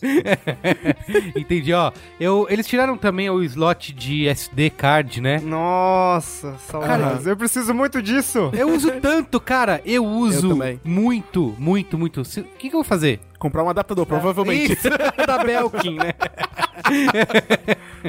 Caramba. É, A gente, eu acho que a gente devia desde já fazer, assim, porque no fim das contas todo mundo aqui usa Mac. Eu uso Windows e o Paulo usa Mac. Tá, ah, ok. 3 contra 1 aqui. Não É. é, não é goleada. Mas, mas todo mundo aqui vai comprar, né? Eu vou comprar um MacBook novo, eventualmente. É que você morando na? América, né? Pagando Não, em Trumps. Pode, pode até não ser agora, mas eventualmente você vai trocar o seu Mac por, por- você, por um Windows, Merigo. É, não pretendo.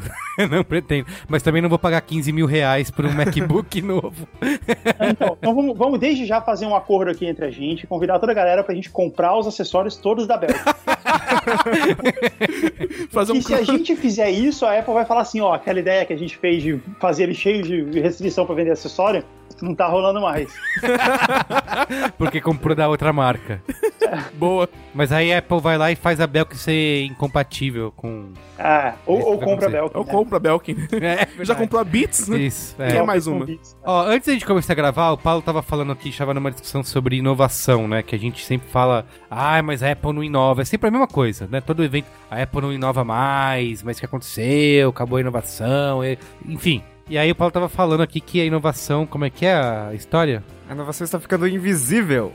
Porque acho que quando a gente tem evento da Apple, muita gente fica esperando um produto novo, uma, uma, uma coisa tipo. sabe, One more thing, né? Um, um Surface Dial da vida, sabe? Sim. Que, é, que a Uma Microsoft revolução, né? apresentou. É, então, e, e, tipo, eu acho que não é por aí. Até porque iPhone, iPad, iPod são coisas que vão acontecer uma vez na vida de uma empresa durante muitas décadas. Então, é, acho muito improvável que a Apple, daqui a, sei lá, nos próximos três anos, apresente alguma coisa super revolucionária como foi o iPhone. Sim. Mas o mercado cobra isso, não cobra? De acionistas e tudo mais, de... E Steve Jobs deixou esse mercado, os acionistas da Apple mal acostumados. Isso, Esse é o problema. Porque né? todo evento as ações caem, né? É, basicamente isso. E depois recupera. Eu acho que um gra- tempo. uma grande expectativa era o lançamento do Apple Watch. Isso sim. E, mas que não é, né? É, tanto que eles não falaram tanto do, do, do Apple Watch. é no- verdade, nesse último evento Nesse aí. evento, é. E no, e no outro evento, no anterior, era... o Eles Apple lançaram Watch, novo, os novos. Gold, né? Não era? Isso. Isso. Mas, e mas- aquele. Mas, mas ficou Watch claro aqui então que a gente tem que. Ficou, ficou claro aqui então que a gente tem que comprar a ação da Belkin na véspera e comprar a ação da Apple na, na- na- depois, né, no dia seguinte. Isso, que cai. Fica aí a dica Não, financeira. Ah, Mas eu acho que sim, o, o- que a gente pode concluir agora é que a Apple se deixou alcançar, né? Tem tanta gente fazendo tanta coisa bacana com Windows, com outros sistemas também, com computador, em termos de hardware. E a Em termos Apple, de hardware, é verdade. E a Apple se deixou alcançar justamente porque não teve uma grande inovação que as pessoas esperavam. Sim. Aí, né, a Microsoft tá aí com um Surface Eu Dial. falo assim, o iPhone, né? A questão de, de troca, a briga de celular. Eu acho que hardware tem muitos aí maravilhosos, né? Mas eu sou muito viciado em iOS, assim. Eu tô, já e eu posso dizer porque eu já tentei usar Android, já fui pra evento fazer cobertura, fiquei 10 dias com Android. É óbvio que você acaba se acostumando com as diferenças e tal, mas a usabilidade no dia a dia, cara, fala, putz, falta alguma coisa, sabe? E assim, se pudesse ter iOS em outro. Né? pagando, sabe? pagando 500 reais, né? E não 2 mil, 3 mil. Porque assim, eu vi o conceito hoje do iPhone 8, né? Algum russo, né? Fez um conceito de iPhone 8, até porque o ano que vem. é, tem esse rumor, né? Porque o ano que vem, como serão 10 anos de lançamento do, do iPhone original, uma década, eles, iam, eles vão pular um, um iPhone 7S, vão direto pro 8 e vão fazer um, um design baseado nesse o Xiaomi aí, como é que é? O sem Xiaomi. borda, né? Isso, exato. O Sei- Mi Mix. É, que eles fariam uma coisa desse jeito, com... Ah, não, acho bem provável, até porque o iPhone 7, vamos combinar, é um iPhone 6SS, né? Isso, É verdade. O grande defeito do MacBook, pra mim, hoje, ele tá no, no software, ele tá no, no macOS. E, e, do, e do telefone também, do, do iPhone também. sério? Porque a sensação que eu tenho é que. É, cara, eu, eu, eu, contei essa história pra vocês lá no grupo, vou contar aqui. Esses dias eu tava aqui e aí surgiu na minha tela que alguém da Pensilvânia estava tentando acessar a minha conta da iCloud. Eita. E aí eu, por sorte, né, ou por experiências passadas, eu tinha lá o Two-Step Verification, mudei o password, etc. Mas eu- aí eu fui pesquisar e teve um breach de segurança aí do, do iCloud, que a Apple abafa muito bem também, né, quando isso acontece. Mas teve um breach de segurança do, do, do iCloud e eles conseguiram ter algum acesso de senha, alguma coisa assim. E isso tá cada vez pior também, né, cara? Porque assim, quando dá um breach de segurança de um serviço, tem que mudar todas as suas senhas. É se você usar a E mesma senha em todos, né?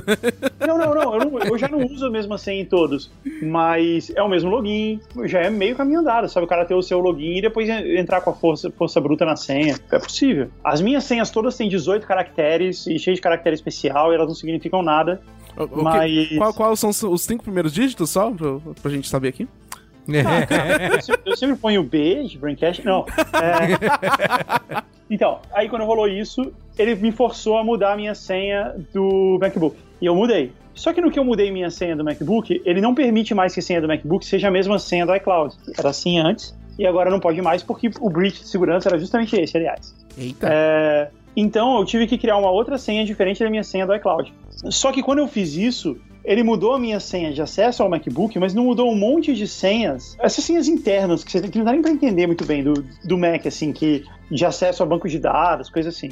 Então no fim eu tenho três senhas. E eu não sei exatamente qual São é as qual. chaves, né, lá do... É, então. Tenho três senhas e agora tem três senhas e, e eu vou ter que ficar testando. E o único jeito de eu resolver isso é resetando a senha, de alguma maneira. Ou eu tenho que parar aqui e, e tentar fazer a senha funcionar, ou como eu devo trocar de. Meu computador, meu MacBook tá nas últimas já, né? A bateria dele não dura, dura um pouco mais de uma hora. Então eu já tava esperando mesmo pra trocar. Quando eu trocar, eu vou resolver isso. Agora, eu vou ficar com duas senhas pra sempre. E o iCloud, ele é um negócio mal resolvido, cara. Porque ele tem aquela história de que você tem um e-mail, sabe, arroba iCloud, que não era um e-mail de verdade, e aí depois passou a ser, e antes era arroba me, antes era arroba me.com, virou arroba iCloud.com, mas você não, não tem um webmail que você acessa esse e-mail, então ele só funciona dentro do Cara, aplicativo tô falando, velho, são, esse, são essas coisas que provam essa derrocada aí. A, a primeira coisa que eu percebi, eu devia ter percebido antes, óbvio, mas eu percebi que as coisas estavam de mal a pior, Degringolando. que o Jonathan...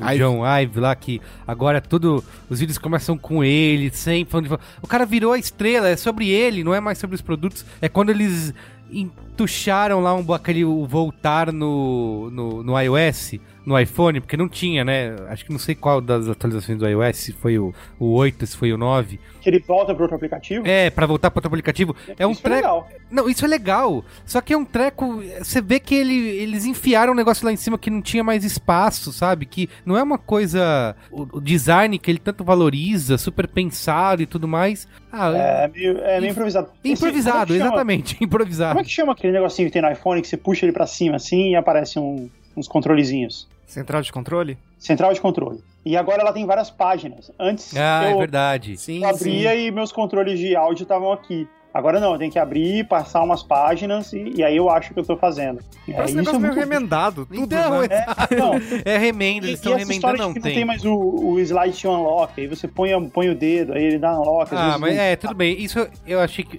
Isso é Aí mais você- uma questão assim, nostálgica, mas assim, você não precisa Não, cara, mais. é, é muita função num botão só, cara. Dependendo do que você faz nele, ele faz uma coisa completamente diferente. Então, assim, se você pousa o dedo ali, ele abre, mas ou não. E, e aí, se você aperta, ele destrava. E aí, se você aperta com força, ele abre a Siri. E aí, a Siri você não consegue fazer ela sair, porque ela consegue barulho. iPhone 7 cheio de novas interfaces. Olha aí. Tá bom, então pra concluir, o futuro da Apple é esse: vender computadores pra galera da Starbucks e a Microsoft domina o pessoal profissional. Ah, não sei, mas então, eu vou, eu vou te falar a última coisa. Eu falei Ah. que eu passei uma semana com o computador da Microsoft. Sim. E eu, e eu tava assim, cara, vou trocar, não vou mais comprar a Apple, muito melhor esse aqui, tá? porque a interface tá melhor, cara. A Apple ficou muito confuso. E só que tem um problema, cara, a bateria não dura duas horas. Ah, isso é um problema constante de quem. de fabricante de Windows. Não, não, Não, conseguem não, uma bateria tão boa Cara, quanto. duas horas só? Muito Não pouco. dura duas horas. É. E usando normal. Se você for ver vídeo, então, não, já era. Porque esse computador que eu fiquei usando, o Surface, o Surface 4, ele é um tablet, né, na verdade. Uhum. Então ele tem bem menos espaço para bateria do que um notebook normal. Então isso é até um, razoavelmente compreensível. Mas, cara, não dá pra você ter um tablet com bateria de duas horas. E eu tava pensando assim, putz, com esse computador, quando eu comecei a usar ele, eu vou parar de carregar o iPad quando eu for viajar. Eu vou usar só o computador, eu ponho ele e vejo, vejo filme nele. Eu tava realmente empolgado, mas o fato dele não durar, du- dele- da bateria durar duas horas, esse é o único motivo pelo qual eu tô trocando meu MacBook. Mas E você pode eu ver um filme o- de 1 hora e 59 minutos. É, É, isso. ou, ou então eu posso ver só canal do YouTube, sei lá. É, Pode ver série. Eu sei que Dois tem o- episódios o, a cada carregada. tem o Surface Book, que ele é duplo, né? Ele é um notebook normal. Ele tem o teclado físico normal. E ele dura mais a bateria. Mas eu não sei se é o mesmo tanto. E aí já não tem mais a mesma praticidade. Tá? Mas sei lá, cara. segundo a Microsoft, são 10 horas de bateria, de autonomia de bateria. Mas eles não dizem qual atividade que o seu Facebook está 10 fazendo. horas Microsoft. É, É. o Surface 4 também dizia isso, mas não, não. Essas coisas, a autonomia de bateria e o consumo de gasolina de carro, você nunca confia no que a, no que a É, marca diz. Nunca. Sempre tem algum asterisco com alguma nota de É. rodapé no final. Só funciona na casa deles. Muito bem. É isso então? A conclusão é essa aí, cara. É, a gente vai comprar um MacBook mesmo assim e, e assim, Preferencialmente no exterior. Isso. eles passaram aí mais devagar. A concorrência passou aí mais rápido, mas tá longe ainda, cara. A gente vai comprar mesmo assim, vai usar, vai comprar um monte de acessório, vai achar legal ainda. A gente vai comprar, mas eu, pelo menos, vou demorar bastante, até porque PC é cada vez mais um negócio de nicho, né? A gente tá usando PC e a gente é minoria. É verdade, né? Todo, o tráfego da web agora é 60% de dispositivos móveis, né? Sim. E tal. Então, aí. Ninguém Pronto. mais usa essa bosta com teclado Não. físico. É. Quem precisa disso? E, e eu vou comprar realmente um MacBook algum dia, só que vai ser um MacBook da geração anterior. Porque dessa tá difícil, gente. Boa. Então, qual é a boa? Qual é a boa? Qual é a boa?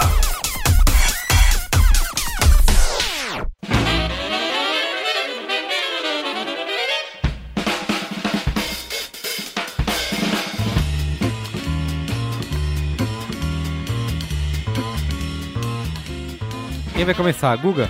Faz tempo que eu não apareço, né? Então Faz. sabe que eu acumulei Eita. filmes pra ver no avião. Tá bom. Prepara. É, eu vou, o, o meu Qual é a Boa, ele, ele tá todo integrado, assim, porque eu fiz uma viagem e aí eu vou falar dos filmes que eu vi, que eu fiz nessa viagem e depois da viagem em si. Tá. Eu fui pra Suécia faz. que é uma coisa que eu nunca imaginei que eu ia fazer na minha vida. E eu fui agora em outubro pra Suécia para participar de um evento lá do Spotify, o Spotify Accelerate. A minha empresa, a empresa que eu trabalho, a Bubox FTPI, a gente é o representante de mídia do Spotify no Brasil. Quando você usa o Spotify Free, ele tem publicidade. E a gente aqui negocia esses espaços publicitários no Brasil. O Spotify reuniu todos os, os representantes do Spotify no mundo num evento que é o Spotify Accelerate, foi muito legal. Foi uma das experiências mais legais da minha vida, onde a gente discutiu a plataforma, discutiu para onde que ela vai, discutiu como integrar publicidade no conteúdo de uma maneira mais legal, menos invasiva e com uso mais legal. Enfim, foi, foi, foi realmente divertido participar do evento lá, mas muito divertido também foi, foi conhecer Estocolmo. Como eu falei, nunca imaginei que eu ia e, e, e sei lá, imagino que seja a mesma coisa para vocês. Você foi no show do ABBA? não fui no show do ABBA, tem o ABBA Museum lá, né? O Museu do ABBA, que eu também não fui, Ah. mas o ABBA, o ABBA, o ABBA é o Pelé da Suécia. Eles Era- são. Era a coisa mais importante que você devia ter feito. Pois é, cara, mas eu quero ir, eu vou de novo no ano que vem, e aí eu vou fazer, eu vou ficar mais, porque eu fui muito rápido, né? Eu- só tive um dia livre lá, basicamente. Mas no próximo eu vou, porque, cara, a ABBA lá é um negócio realmente importante. Eu acho que tem até na nota de dinheiro. É a única coisa que eu conheço da Suécia também. É, eles usam, eles usam dinheiro próprio, né? Que, é- que são os kronas. É, eles não usam euro. E, cara, Estocolmo, é, de, desde já, meu qual é a boa. Eu sei que parece que é um lance meio. Oh, Estocolmo, é lindo nessa época do ano. Você parece um de milionários. Não é, porra, todo mundo aqui, boa parte dos nossos ouvintes já foram mochilar na Europa, já foram conhecer várias cidades na Europa. E ninguém nunca imaginou colocar Estocolmo. A galera vai pra Paris, Londres, Amsterdã, às vezes Lisboa, às vezes, sei lá, Itália, coisa assim. E, cara, Estocolmo realmente vale a pena. A cidade é linda, o país é incrível. Às vezes, te dá a sensação de estar em outro planeta. E eles têm um senso de humor muito próprio deles, assim, é um pouco, é um pouco estranho de, de, de se acostumar. Mas, cara, é muito legal, é impressionante. Totalmente surpreendente. Eu tô aqui tentando imaginar como é a sensação de estar em outro planeta, porque eu só conheço esse. Então, a, língua, a, a língua é o que seriam. É, é o nosso imaginário de língua alienígena. Alienígena. Ele fala scronstra, eles falam umas coisas assim. É, é, tipo, chocolate, é chocolate. É, é, tudo muito estranho, assim. E outra, ela tem, tem uns caracteres estranhos, assim. Tá. Sei lá, cara. Usam bol É. bolinhas em cima das letras. Eles têm um senso de humor e um senso de. uma maneira de lidar com as pessoas muito própria, cara. Eles são, eles são mais distantes, assim, da- das é, é muito diferente. Só, só dá pra perceber estando lá. Bom, nessa viagem que eu fui pra lá, eu vi muitos filmes. E eu não, nem vou falar de todos aqui, vou falar só de alguns filmes pra ver no avião. Primeiro que eu queria ver um filme sobre a Suécia, e aí eu assisti um filme chamado Midsummer in Sweden, que é, tipo, é uma comédia romântica onde uns casais se reúnem pra celebrar o verão sueco, porque tipo, o verão lá cai numa quinta-feira, né? E aí eles falam umas verdades uns pros outros e aí tudo dá errado. Tá. E, e esse filme tem, eu achei ele na Amazon Prime, então eu, assisti por acaso assim, mas me surpreendeu de que o Dylan do Barrados do Baile, vocês assistiam Barrados do Baile? Sim, Não, Então, não o Dylan via, tá não lá. acompanhava, mas. vi depois. O Dylan, Isso. que, é, o Dylan que era o galã do, do Barrados do Baile, ele tá lá nesse filme. Ele ainda existe. E, e aparentemente ele, sei lá, talvez Tá ele seja vivo. grande na Suécia. Pessoas que você achava que tinha morrido. Ou foram É. pra Record. Ou, ou ele, tipo, sei lá, ele deve ser famoso na Suécia por algum motivo, porque ele é o único americano do filme. Tá. Enfim, o filme é bom pra ver no avião. O filme não é muito bom, mas é bom pra ver no avião. Tá. Aí um outro filme que eu vi chama Mike and Dave Wedding Dates. São os as acompanhantes do Mike and Dave pro casamento. Acho que seria isso. É sueco Certo? também? Não é sueco, é um filme americano. Ele saiu até com alguma. Ele tem alguns atores razoavelmente conhecidos e saiu com alguma divulgação nos Estados Unidos. É um filme de comédia sobre dois caras extremamente babacas. Sabe o cara que mijou lá no posto de gasolina, o nadador americano? Sim. Babaca o título em português aqui no Brasil foi Os Caça-Noivas. Os caça-noivas. É, ok. A história do filme é o seguinte: eles são muito babacas e eles sempre arruinam os Ah, é com o Zac Efron e aquele cara do. Caramba, tem um monte de Isso. gente. Tem Albert Plaza, Anna Kendrick. Todos esses caras da- que são relativamente recentes, né? Sim. Então, eles sempre que vão nos casamentos, eles estragam os, filmes, os casamentos da família porque eles criam alguma confusão indo, atra- indo atrás da mulherada. E aí eles, a família toma essa enorme, essa incrível decisão de falar assim, não, então vocês têm que levar pessoa- alguma uma acompanhante pro casamento que aí vocês vão se comportar. Enfim, cara, o filme é muito ruim. É muito ruim. É mu- Esse é eu- seu eu boa. fiquei impressionante como um filme pode ser tão ruim. Desde quando? Porque assim, É um coléu bom ao contrário. Isso. muito ele- ruim, recomendo. Quem vai, Cara, não. quem, quem vai ficar muito triste com isso é o nosso amigo Luiz Gino, porque ele é do mesmo diretor daquele Sete Dias o no Inferno, sabe? Sete Dias, é, isso. Então, eu entendo quando você faz um filme sobre um cara que é meio bobão e aí é engraçado, tipo Debi Lloyd. Ou então quando um cara que não tem a menor noção da vida e, e é engraçado. Mas, cara, esses caras eles só são babacas. Eles são igual o, o Ryan Lochte lá, o, o nadador. Sim. Eles são babacas nesse nível. Tá. Também Zac E- Efron, não esperava nada Cara, diferente. É insuportável. Eu consegui assistir meia hora do filme e desisti. Nossa. Jesus. E, E aí, logo depois, eu fui ver um outro filme com o Zac Efron, chamado Terrible Neighbors 2, que é pior ainda. eu também não consegui ver até o fim, porque tem uma hora que você fica, não, meu Deus, cara, não tem como ficar pior. Então esse é o qual é a péssima. Não, cara, porque você não entende. O, o, o filme pra ver no avião, ele é assim. Eu falo se o filme é bom ou ruim, e se ele é bom ou ruim pra ver no avião. Eu primeiro explico sobre o que, que o filme é, se ele é bom ou ruim, e se ele é bom ou ruim pra ver no avião. Tipo, o da Suécia. O filme é ruinzinho, mas ele é bom pra ver no avião. Esses dois não é nem pra isso. Esses dois são muito ruins e muito ruins pra ver no avião. Você entrar no avião, tiver ele lá, não clica. Você vai perder tempo da sua viagem. É, porque você pod- poderia fazer muitas outras coisas. É, poder pular de um paraquedas voltar depois, né? Cara, dependendo do tempo de viagem, você tem que se planejar. Porque se você tem uma viagem de, de quatro horas, por exemplo, dá pra ver dois filmes. Aham. Se você Você não assistir um pode filme perder só... tempo, né? Com. É, se você Lógico. assistir um filme só até a metade, você não vai ter tempo de ver outro. Otimizando, né? O... Exato. Aí, o- Ah, porra. aí a nave já, a aeronave tá lá já pousando e a galera desliga o para o Aí você filme não no meio. até o fim, é Isso, terrível. é. Classe média. Enfim, só, só pra não terminar, só pra não terminar desse jeito, eu assisti Ex Machina, vocês já viram? Ah, sim, muito bom, Ex Machina. Cara, esse filme é maravilhoso. Sim, sim. Por que, que- que não fizeram mais. Por que, esse filme não fez mais sucesso? É, não sei, ele fez, assim, ele estreou acho que lá no South by, sabe? No ano que a Hã? gente foi, sabe? O ano retrasado. Sei. Ele estreou lá, né? E aí fez um barulho e tal. Na, na comunidade indie, cinéfila. Ele, Aham. fe- ele fez bastante sucesso. O máximo que ele chegou no mainstream foi porque ele foi indicado ao Oscar de efeitos especiais, inclusive ganhou, né? Ele ganhou o Oscar Pô, de efeitos especiais, acho que Mereceu. é, ficou, chegou a ser indicado melhor roteiro, não foi alguma coisa assim, mas ele realmente não ganhou grandes coisas e não foi um sucesso comercial assim, mas ele é é cultzinho, né? Ele é É, pois é, eu acho que é igual Her. Lembra que a gente falou de Her? lembro, lembro. E esse mais recente, Cloverfield. Sim. o É- é a mesma coisa. 10 lá, né? Esses filmes tinham que ter sido muito. tinham que ter feito muito mais sucesso do que eles fizeram. Mas acho que esse Cloverfield novo aí, ele fez sucesso, né? Foi sucesso, talvez não no Brasil, mas lá fora ele fez bastante sucesso comercial, assim. Ah, cara, mas esse filme podia ser um. Ele podia ser um Exterminador do Futuro. Sim, Podia ser um filme desse nível, sabe? Que as Aham. gerações vão lembrar pra sempre e não. não vai, é. é verdade, Ele não tinha- vai. é, e ele tinha qualidade pra ser. Sim. Então, Ex Machina, excelente filme pra ver no avião. E excelente filme. Excelente filme em geral e excelente filme pra ver no avião. Boa. Esse é meu qual é a boa. E Estocolmo. Tá. Estocolmo nessa época do ano, bons vinhos e. Estou como? Estou bem, estou muito bem, muito obrigado. Arrumamos um novo marrom aqui. Tem que fazer, né? aproveita que é você- a cota. Aproveita que você tá aí no microfone, Sim. manda ver. O meu colher boa, dessa vez, é uma coisa que eu nunca recomendei antes, que é algo que não é exatamente digital, não é exatamente é, alguma coisa que você não pode pegar, é uma HQ Tá. de uma é, leitora do B9, até a Lê Presser. Super Olha. gente fina. Ela já mandou umas dicas pra gente de pauta até. E chama Arroz. É um HQ que ela publica, que ela mesma que desenhou. Ela é uma artista, uma ilustradora muito foda. E ela tá vindo aí pra Comic Con Experience, inclusive. ela Ah, que conseguiu um, um, um espacinho ali pra, nos na, na área de, de artistas. E é bem bacana. Eles têm um.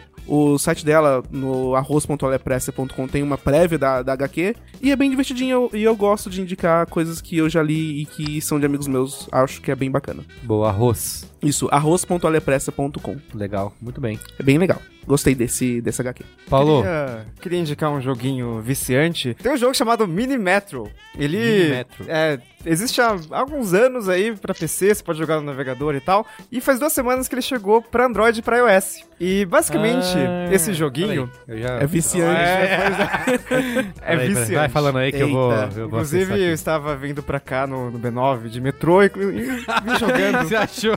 O Minimetro. É, Inception, né? E basicamente você constrói uma rede de metrô, uma rede de transporte sobre trilhos, na verdade. É um jogo super minimalista. Pô, mas 5 dólares? 5 dólares, poxa, que caro, né? Tem que ser muito bom, hein? É bem viciante. E qualquer Ai, coisa cara. tem. Joga no navegador, só tem que instalar um plugin, tá? Ah, entendi. Instalar um driver. ah, tem São Paulo aqui, ó. Tem São Paulo, tem várias cidades do mundo, só não tem Estocolmo. É. Mas tem São Paulo, Londres, tem Tóquio, você pode, você pode construir um Shinkansen em Tóquio. É, parece simples, né? Porque é, basicamente aparecem estações na sua tela e você tem que ligar ela com linhas. Tá. E só que de- em determinado momento vai aparecer estações em locais super aleatórios e você tem que se virar pra ligar suas linhas. Tem linhas limitadas, tem trens limitados, tem carros limitados e os passageiros não param de chegar. Os passageiros não são limitados. Então, E cada cidade tem suas características. Então, por exemplo, em São Paulo aparecem menos estações. Só que tem muita gente. Baseado em fatos reais. né? É, É pesquisaram bem as, as cidades, né? Demora pra fazer 20 anos pra inaugurar uma estação nova ou não também? Não, não, demora um pouquinho menos. Alguns segundos. Entendi. É, É bem mais rápido no jogo. Vale Pô, a mas eu, eu vou botar aqui no meu wishlist pra quando baixar de preço, porque 5 dólares, né, pô? Pão duro, né? Esse é o seu qual é a boa. Meu qual é a boa? Muito Nice. Ó, meu qual é a boa? Eu fui assistir um filme, uma- mais uma animação, assim como eu já falei na semana passada do Cubo e as Cordas Mágicas. Eu fui assistir uma anima- nova animação da DreamWorks, que é Trolls, que é baseada naqueles bonequinhos, sabe? Da década de 50, 60. Famosos Trolls. Isso, com o cabelinho pra cima, assim. E, cara, eu fui assistir, levei meu filho, fui assistir não dando nada, assim, esperando a, sei lá, coisa mais banal do mundo Minion, né? Ou outra qualquer animação. Não- Minion não é da DreamWorks, mas qualquer outra animação da DreamWorks, que são quase todas ruins. É, E, cara, me surpreendi muito, assim. Até fiquei, depois que acabou o filme, eu fiquei me perguntando se era permitido gostar tanto de um filme de bonequinhos feitos pra vender bonecos, né? Que assim, é, é um fiapo de trama que eles criaram mais trocentos personagens baseados nos trolls, obviamente pra vender muitos brinquedos. e, é, ao redor do mundo.